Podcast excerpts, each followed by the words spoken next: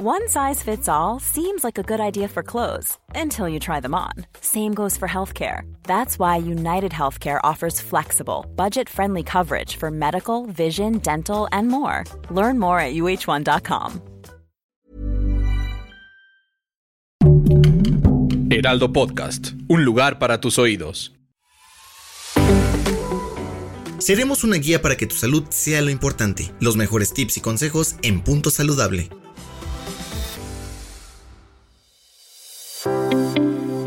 Hola, soy el nutriólogo Rodrigo Nieva, enfocado en el deporte. Hoy vamos a hablar de cuáles pueden ser las fallas que llegamos a tener a la hora de modificar nuestros hábitos alimenticios. Siempre que queremos modificar nuestros hábitos alimenticios nos encontramos con diversos obstáculos. Hay que tener en cuenta que es un proceso largo y que no lo vamos a lograr de un día para otro. Siempre que queramos modificar nuestros hábitos debemos empezar por las cosas que tienen un mayor impacto. Estas dos serían la dieta y la actividad física. No podemos comenzar adecuadamente sin antes conocer la definición correcta de dieta. Según la OMS, la definición es la mezcla de alimentos sólidos o líquidos que un individuo o un grupo consume y su composición de estos depende de la disponibilidad de alimentos, costo, hábitos alimentarios y el valor cultural de estos alimentos. Como podemos ver en la definición, esta engloba todo lo que comemos, sin importar la procedencia o procesos a los que se sometan estos alimentos. Dieta engloba todos los alimentos que ingerimos cuando nos da hambre o se nos antojan, por lo que una dieta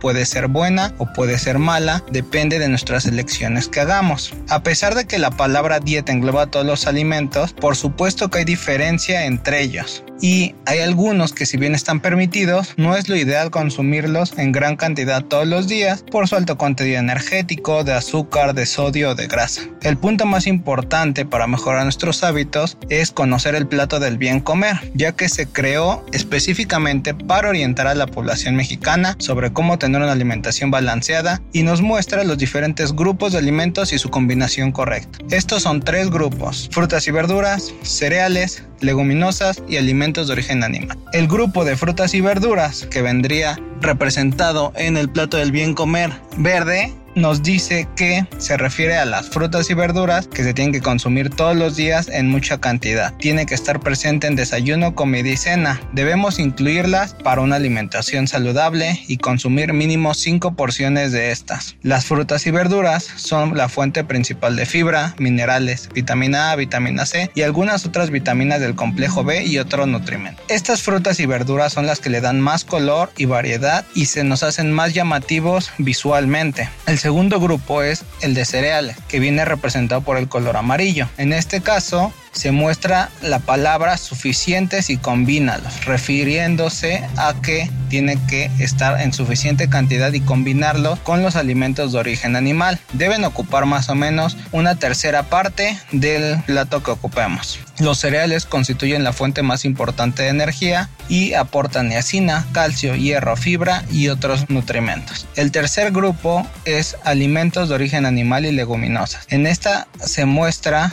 la leyenda pocos, refiriéndose a poca cantidad y debes representar la última parte del plato. En este, la parte de leguminosas está en el frijol, las habas, las lentejas, los garbanzos, que son de origen vegetal pero que aportan a nuestra alimentación proteínas, carbohidratos, fibras y vitaminas. La otra parte de este grupo son los alimentos de origen animal como el huevo, leche y derivados, pescado, carne de res, cerdo, pollo y embutidos. Ambos forman parte del mismo grupo de alimentos que aportan proteínas pero hay que tener en cuenta que los alimentos de origen animal contienen grasa saturada y colesterol, por eso debemos preferir pescado o aves sin piel. Siguiendo esta guía alimentaria que es el plato del bien comer, aseguras una dieta saludable por la identificación de los tres grupos, la combinación y la variación de estos mismos. Finalmente, si lo que buscas es alcanzar una meta específica, ya sea física, tratamiento de alguna enfermedad o mejorar tu rendimiento, lo mejor es acercarte a un profesional de la salud para que pueda realizarte un plan alimenticio individualizado, ya que se tienen que tomar muchos factores en cuenta, como tu edad, sexo, altura, NIT,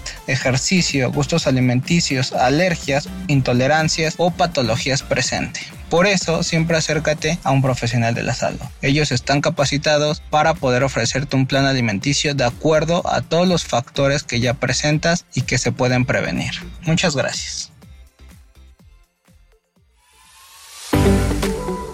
Escucha un episodio nuevo cada semana en las plataformas de El Heraldo de México.